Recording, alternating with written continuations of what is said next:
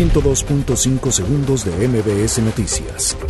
Las autoridades sanitarias de Brasil informaron que detectaron lo que sería el primer caso de coronavirus en el país, aunque aclararon que aún debe ser realizado un nuevo análisis para la confirmación definitiva.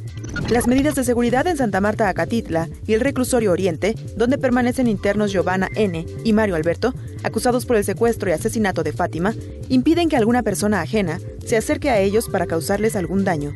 El Partido Verde Ecologista de México presentó este martes en la Cámara de Diputados una iniciativa de reforma de la Constitución para recuperar la pena de muerte en el país y aplicarla en casos de violaciones, feminicidios y homicidios dolosos. La Fiscalía General de la República inició gestiones para solicitar la ampliación del dictamen elaborado en 2010, que asegura que el incendio en la guardería ABC pudo haber sido provocado deliberadamente. La Comisión de Energía del Senado de la República avaló el dictamen que establece la idoneidad de María del Rosario Vargas para ocupar el cargo de consejera independiente de la Comisión Federal de Electricidad. La Cámara de Diputados, luego del aval de 21 legislaturas locales, eliminó la condonación de impuestos a contribuyentes que fueron privilegiados en sexenios anteriores.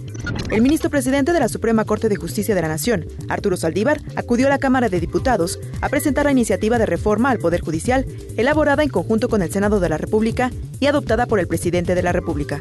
Consejeros del Instituto Nacional Electoral conocieron el modelo de operación de la casilla con urna electrónica que permitirá el uso de tres tipos para las elecciones de Coahuila e Hidalgo, que se realizarán el 7 de junio. Elementos de la comisaría de la Policía de Guadalajara lograron la detención de un sujeto que ingresó a la Catedral Metropolitana con piedras al interior de una mochila y arremetió contra una imagen de la Virgen de Guadalupe.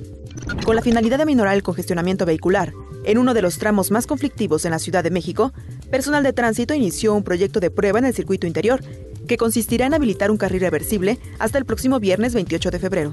102.5 segundos de MBS Noticias.